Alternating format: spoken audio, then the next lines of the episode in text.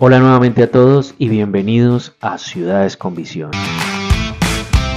Mi nombre, Enver Fara, su guía en este apasionante mundo de la planificación urbana, del espacio público, del territorio, de la normatividad.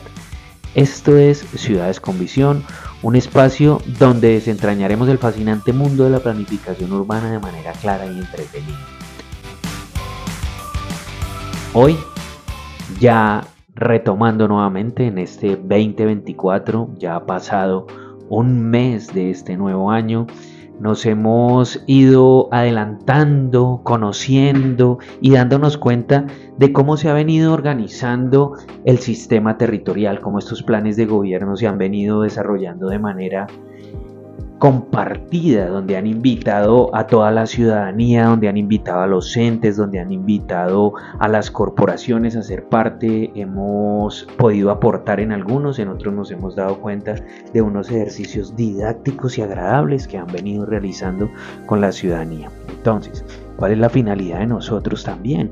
Poder que las personas que hagan parte, que estén involucrados, que soliciten involucrarse o que soliciten ser invitados, o que quieran hacer parte de estos ejercicios en estos procesos, además de estar allí, conozcan y sepan y tengan claridad de algunos términos lógicos de lo que es el ordenamiento territorial. Entonces, ya después de hablar de esto, lo importante es saber qué sigue en nuestro canal, cuáles son los ítems que vamos a manejar, cuáles son los procedimientos que vamos a adelantar. Entonces ahora vamos a empezar a hablar de urbanismo. ¿Qué es el urbanismo? Y no solo desde la parte técnica, sino también saber que el urbanismo hace parte integral de un tema jurídico, técnico y de territorio. ¿Listo?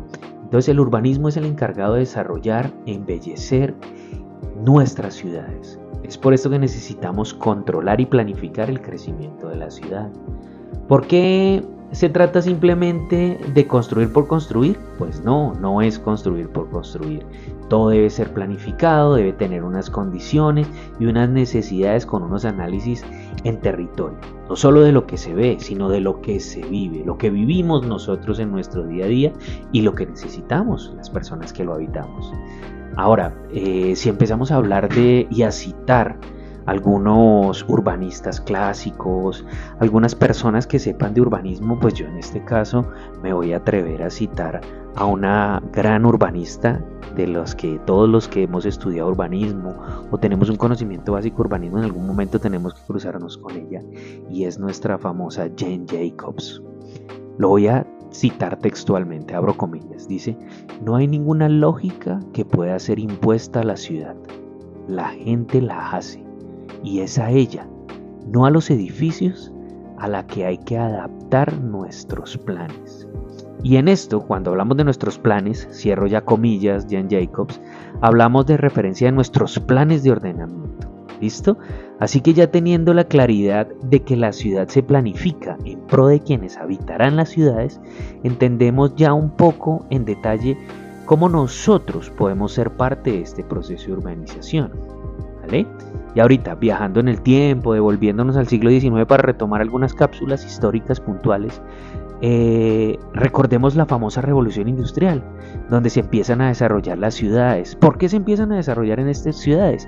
Porque es donde empiezan esas migraciones o esos éxodos de estas personas del campo a la ciudad, porque empiezan estas industrias a generar empleo, entonces quieren estar más cerca de sus empleos, más cerca de sus empresas, para tener mayor acceso, tener que trasladarse lo menos posible, entonces empiezan a organizarse estas ciudades dentro de los famosos desarrollos urbanos que se empiezan a presentar. Aquí, ¿qué pasa cuando esta gente empieza a llegar?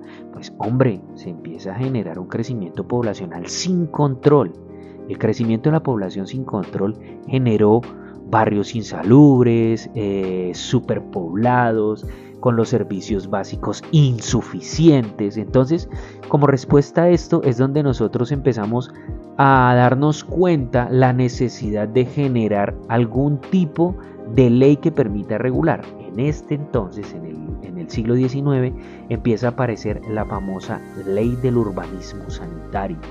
Allí es donde se empiezan a establecer las normas cruciales para mejorar las condiciones de vida en las ciudades. Listo, entonces, ahora, ¿pero cómo se lleva a cabo esta regulación? Es la pregunta que todos nos hacemos. Pues aquí es donde entra el famoso urbanismo y su herramienta clave. Ahí cuando hablo de la herramienta clave voy a hablar de un término que se llama zonificación, la zonificación. ¿Listo? ¿En qué consiste la técnica de la zonificación? O llamémoslo nuestra palabra clave aquí ahorita, la zonificación. Eh, la zonificación consiste en dividir el territorio urbano en zonas con usos y características especiales.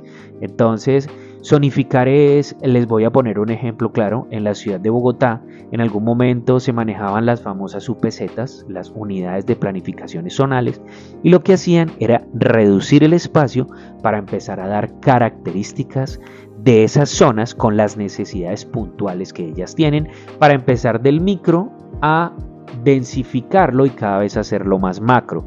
Aquí ya empezamos a hablar entonces de qué usos del suelo tienen dentro de esas condiciones especiales, si los usos son residenciales, si son comerciales, si son industriales, cuáles son sus cercanías, cuáles son sus zonas de conectividad. Entonces lo que hace la zonificación no es solo organizar la construcción según las normas ambientales y los usos, sino que también permite un mejor aprovechamiento del suelo brindando oportunidades para que todos contribuyan al desarrollo sostenible de esas ciudades. Entonces aquí ya esas famosas eh, zonificaciones lo que va a permitir es darle características para reforzar esos usos.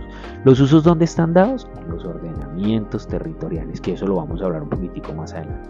Ahora, Siguiendo con el tema del siglo XIX, el urbanismo se convirtió en la técnica para distribuir los espacios públicos y privados y así el plan se convierte en el instrumento clásico de la ordenación de las actividades urbanísticas. Ok, entonces, ahora, después de esto, la pregunta sigue siendo, ¿pero de dónde viene la idea del plan? Pues señores, sorprendentemente no es del urbanismo. Entonces debemos entender que el control de la actividad urbanizadora siempre debe recaer sobre los entes territoriales son los que regulan a través de los planes de ordenamiento territorial, ¿cierto? Nuestros famosos POTs, los fundamentos de cómo se va a organizar el territorio. Ahora bien, en nuestro país, Colombia, el que lo fundamenta es la Ley 388 del año 1997, de la cual ya hablamos previamente en Ciudades con Visión. Este plan o estos planes son esenciales para coordinar y planificar un desarrollo urbano sostenible. ¿Estamos claros hasta el momento? Creo que sí, creo que hemos sido concretos. Igual la idea de este canal es poder despejar dudas, preguntas o algo que quieran aclarar respecto a eso. Entonces, ya hablamos de la ley 388, hablamos de quienes fundamentan y dan la línea para la organización de los territorios en nuestro país, es la ley 388 del año 97. Así que el urbanismo ha evolucionado, ha ampliado su contenido y se ha convertido en un componente jurídico esencial. Jurídico lo decimos nosotros es porque efectivamente Todas estas líneas al final, en el momento de ser aplicadas, pues efectivamente tienen que aplicarse por medio de unos actos administrativos. ¿Listo? Y ahí es donde empezamos a hablar de las famosas licencias urbanísticas. ¿Qué son y por qué son tan importantes? A ver, ahora Decimos eh, el Ministerio del Medio Ambiente, Vivienda y Desarrollo Territorial son las autoridades previas para intervenir o transformar un predio privado mediante obras civiles, desde urbanización hasta construcción. Estas licencias son esenciales para garantizar que las edificaciones cumplan con las normas y regularizaciones o las regulaciones, perdón, corrijo mi palabra ahí. Entonces, hay diferentes tipos de licencias. Entonces, Ciudades con Visión, ¿qué quiere hacer? Ciudades con Visión quiere ahorita, de manera simple, explicar cuáles son los tipos de licencia y qué es la famosa curaduría urbana o el curador urbano, de donde empiezan a surgir. Pero esto lo vamos a aclarar en otra serie de capítulos puntuales de nuestro podcast. ¿Ok? Ahora, hablemos puntualmente de cuáles son los tipos de licencias y cómo se ejercen estas licencias. Entonces, las licencias de construcción o las licencias de urbanismo hablamos de que existen varios tipos en Colombia. Existe la obra nueva, el reforzamiento estructural, ampliación, modificación, restauración, reconstrucción, adecuación, cerramiento, demolición y obra nueva. Y para esto existe un procedimiento claro, que es una lista de chequeo que el curador urbano, que es el aplicador de norma, lo entrega para que las personas cumplan con absolutamente todas las normativas y poder expedirles estas licencias. ¿Basados en qué? En la normatividad que dé el nivel nacional o el mismo territorio dentro de su plan de ordenamiento territorial. El curador urbano, en su figura como privado, lo único que hace es el seguimiento al cumplimiento a cabalidad de todas estas normativas. Entonces, viéndolo así, la pregunta que todos nos hacemos, que vamos a aclarar más adelante, es qué es un curador urbano, de dónde viene un curador urbano, cuál es la función del curador urbano, cada cuánto se requiere un curador urbano, y ese es nuestro próximo capítulo en Ciudades con Visión. ¿Listo? Entonces, hablándolo así ya, finalmente podemos determinar de cuáles son las ventajas de estas licencias urbanísticas. Entonces, ya lo dijimos, esto va mucho más allá de lo jurídico y de lo técnico. Lo que hace es ofrecer beneficios sociales, ambientales, culturales y económicos desde organizar el sistema de construcción hasta construir edificaciones más seguras, sismoresistentes y que estas licencias juegan un papel vital en el desarrollo sostenible de nuestras ciudades. Entonces, señores, así concluimos este episodio número 3 de Ciudades con Visión. Esperamos que este recorrido por el urbanismo haya sido esclarecedor para todos ustedes. Recuerden ser veedores activos de los cambios en sus ciudades, estar atentos a futuros episodios donde continuaremos explorando el apasionante mundo de la planificación urbana, sus criterios, sus alcances y sus condiciones de manera simple. Entonces, hasta la próxima y no se olviden seguirnos, darnos like, compartirnos, estamos en todas las redes sociales y estamos al servicio de ustedes. Esto es Ciudades con Visión.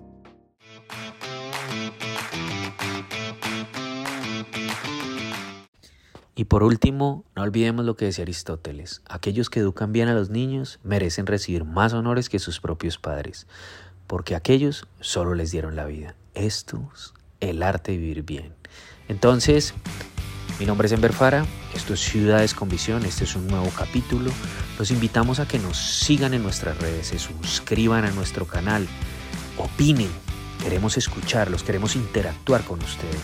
Entonces, síganos en todas las redes, hablemos de ciudades, hablemos de planificación, hablemos de visión, hablen de nosotros, hablen de ciudades con visión.